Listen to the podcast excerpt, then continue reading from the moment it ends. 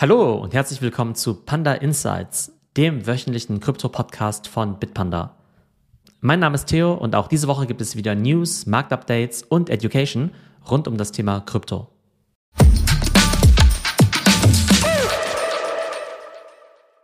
Wir starten mit unserer ersten News Story und zwar Dogecoin auf Twitter. Am Montag war die Verwunderung für alle Twitter-User erstmal ziemlich groß. Statt dem normalen Logo mit dem blauen Vogel wurden sie in der App plötzlich von dem freundlichen Shiba Inu Hund begrüßt, nämlich dem Maskottchen von Dogecoin. Und Elon Musk, der ja der Besitzer von Twitter ist, der ist ja bekanntlich immer für einen guten Meme zu haben und vor allem von Dogecoin ist er ein ziemlich großer Fan und diese Kryptowährung mit dem witzigen Hund hat es ihm auch in der Vergangenheit schon mal öfter angetan. In den letzten Jahren hat Elon Musk immer mal wieder Dogecoin erwähnt und sogar als er 2021 in der TV-Sendung Saturday Night Live zu Gast war, auch damals hat er über Dogecoin gesprochen. Ihr erinnert euch vielleicht, damals war echt so der Höhepunkt der Kryptowelle und gerade Dogecoin ist damals ja echt durch die Decke gegangen. Und dann wurde ja immer spekuliert, Mensch, wenn jetzt Elon Musk im öffentlichen Fernsehen eben auftritt, wird er auch über Krypto sprechen und tatsächlich hat er dann eben damals auch Dogecoin erwähnt. Die Frage, die sich jetzt im aktuellen Kontext natürlich stellt, ist aber, ist es jetzt wieder einfach nur ein Witz von Elon Musk, weil er eben gerade lustig drauf war und vielleicht auch gern das Engagement von den Krypto-Fans bekommen möchte? Oder steckt mehr dahinter? Elon Musk hat ja in der Vergangenheit schon öfter darüber gesprochen, dass Krypto-Payments eben auch ein Teil von Twitter werden sollten und eben in Zukunft vielleicht auch implementiert werden. Und dann stellt sich natürlich die Frage, welche Kryptowährung wäre dafür geeignet? Bitcoin wäre ja naheliegend, weil es natürlich die größte Kryptowährung ist. Auf der anderen Seite wissen wir natürlich auch, okay, ist nicht so wirklich performant. Und wenn jetzt theoretisch wirklich Millionen von Usern Krypto-Payments über Bitcoin machen würden, dann wäre das ganz wahrscheinlich ziemlich langsam. Ethereum wäre natürlich auch ein Kandidat, gerade weil das Ganze ja jetzt deutlich skalierbarer ist als eben noch vor einem Jahr. Und Dogecoin ist dann eben auch ein Kandidat, der natürlich Elon Musk wieder ziemlich gut gefallen würde. Aber ob das mit diesen Crypto-Payments auf Twitter wirklich mal so kommt und ob dann eben auch Dogecoin implementiert wird, das weiß Stand heute wahrscheinlich nicht mal Elon Musk selbst. Der ist ja immer recht spontan mit seinen Produkt-Roadmaps, hat immer mal wieder verrückte Ideen.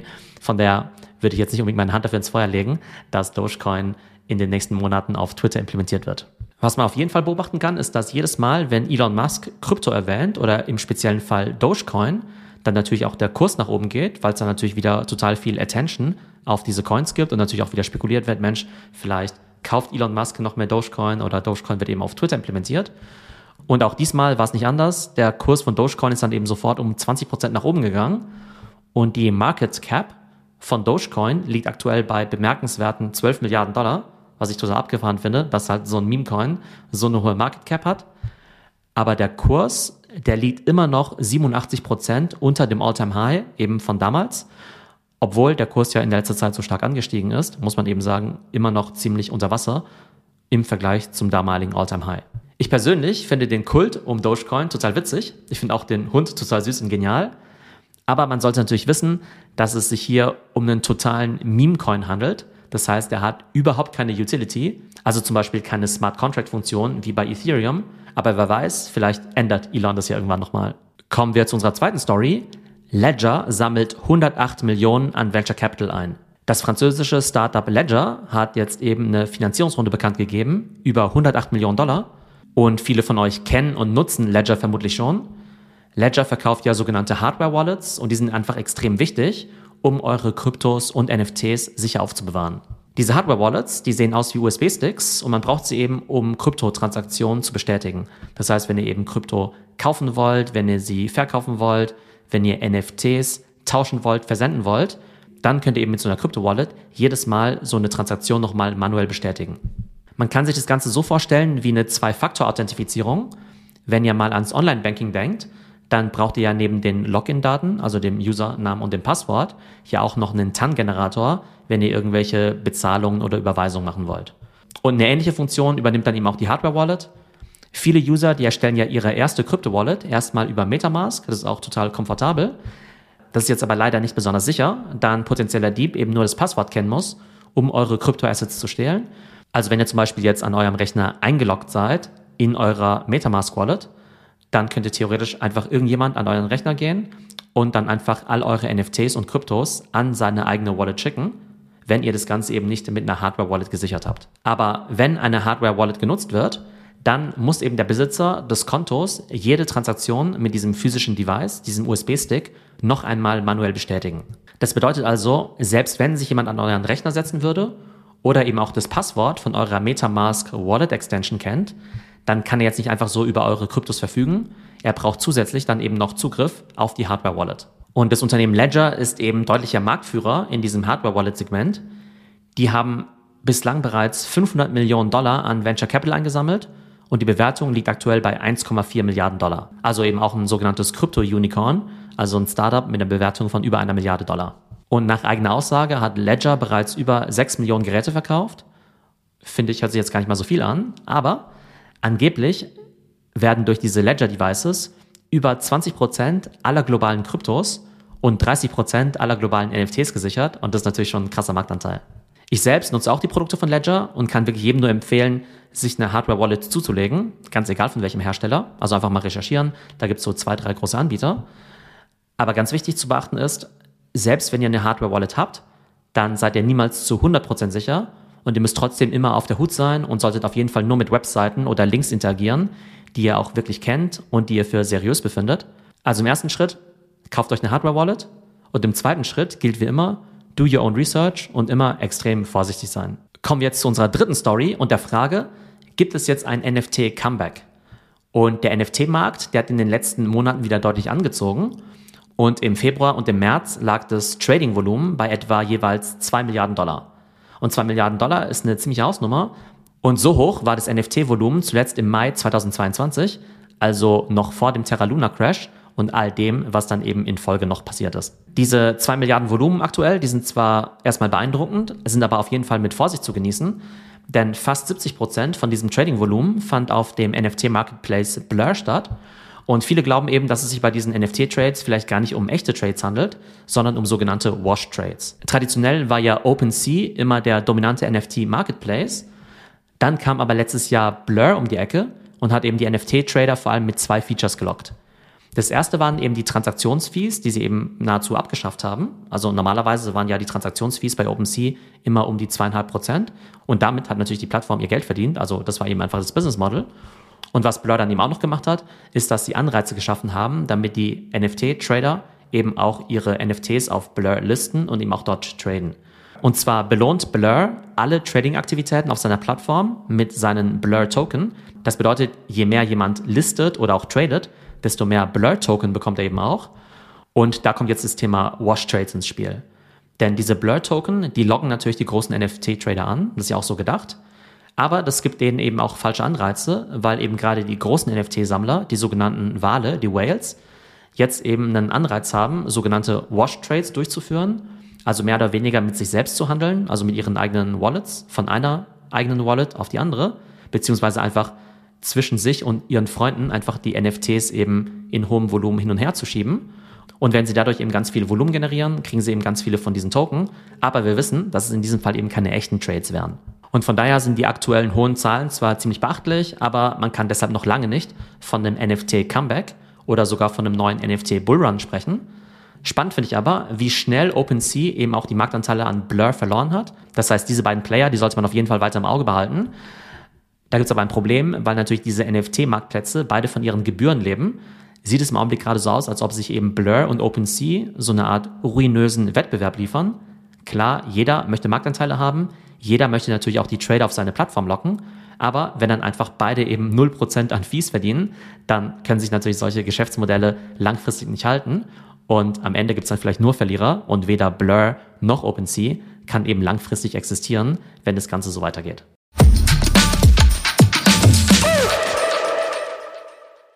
Wir kommen jetzt zu unserem Marktupdate und starten wie immer mit dem Fear und Greed Index.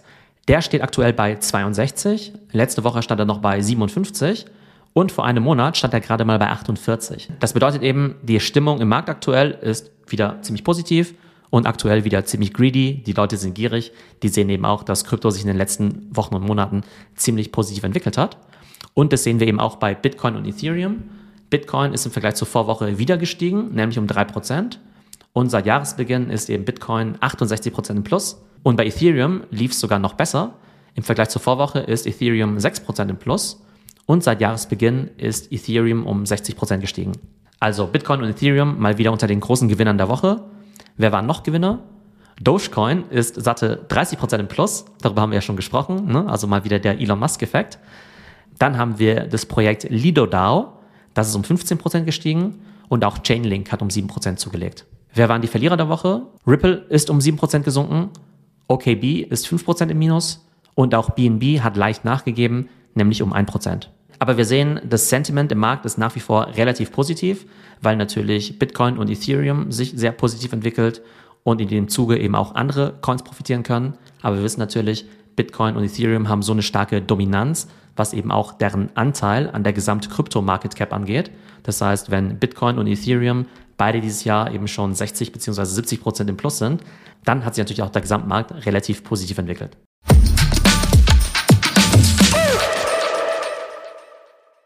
Wir kommen jetzt zu unserem Education-Thema der Woche. Und zwar ist das die Frage, was ist ein 51%-Angriff?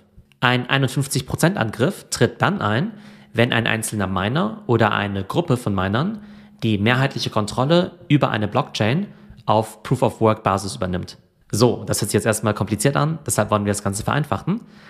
Bei einem Proof-of-Work-Konsensmechanismus wie bei Bitcoin sind ja unzählige Computer daran beteiligt Transaktionen zu validieren und auch das Netzwerk sicher zu halten. Und dabei wird ja ganz viel Rechenleistung zur Verfügung gestellt und die Summe der benötigten Rechenleistung wird eben auch als Hash-Power bezeichnet. Man kann also vereinfacht sagen, wer die Hash-Power, also die Rechenleistung kontrolliert, der kontrolliert das Netzwerk und der kann eben auch bestimmen, welche Transaktionen der Blockchain hinzugefügt werden. Theoretisch könnte jetzt also ein einzelner Miner oder eben auch eine Gruppe von Minern 51% der Hashpower unter sich bündeln und hätte damit die Macht über das Netzwerk. Was könnte man dann machen? Man könnte dann eben theoretisch Transaktionen manipulieren. Man könnte auch eigene Transaktionen der Blockchain hinzufügen oder eben auch Kryptowährungen ausgeben, die man gar nicht besitzt. Das ist dann eben das sogenannte Double Spending. Und all dies wird als 51%-Attacke bezeichnet. Bitcoin ist bislang zum Glück von ernsthaften 51%-Attacken verschont geblieben. Aber kleinere Altcoins, wie zum Beispiel Ethereum Classic, die sind da deutlich anfälliger, da dort eben deutlich weniger Hashpower erforderlich ist und die Netzwerke damit auch unsicherer sind. Das heißt, wenn weniger Hashpower erfordert wird, dann ist es eben einfacher für potenzielle Betrüger, eben auch die Rechenleistung zur Verfügung zu stellen, beziehungsweise in die Hardware zu investieren, um eben diese Hashpower generieren zu können. Und bei Ethereum Classic, da wurden eben bei einer solchen 51% Attacke in der Vergangenheit schon mal eine Million Dollar in der jeweiligen Kryptowährung gestohlen. Bei Bitcoin ist eine erfolgreiche 51%-Attacke jedoch relativ unwahrscheinlich. Denn der erforderliche Ressourceneinsatz, der wäre einfach extrem hoch. Wir wissen ja, dass schon für normale Bitcoin-Transaktionen sehr viel Rechenpower aufgewendet werden muss. Und wenn man jetzt eben 51% der Hashrate des gesamten Netzwerkes stellen wollte, da müsste man wirklich extrem stark in die entsprechende Hardware und Computer investieren. Und Experten, die schätzen die Kosten von so einer 51%-Attacke auf mindestens 15 Milliarden Dollar. Und selbst dann hätte man dann eben auch nur temporär 51% der Hashpower, bevor das Ganze dann eben auch auffliegen würde und das Netzwerk wahrscheinlich auch darauf reagieren würde. Um es nochmal zusammenzufassen, bei einer 51%-Attacke stellt eine Gruppe von Minern 51% der Hashpower, also der Rechenleistung im Netzwerk. Und dadurch können sie eben auch Transaktionen manipulieren oder eben auch sogenanntes Double Spending betreiben. Das Bitcoin-Netzwerk ist vor einer solchen Attacke relativ sicher, aber kleinere Altcoins sind auf jeden Fall deutlich anfälliger.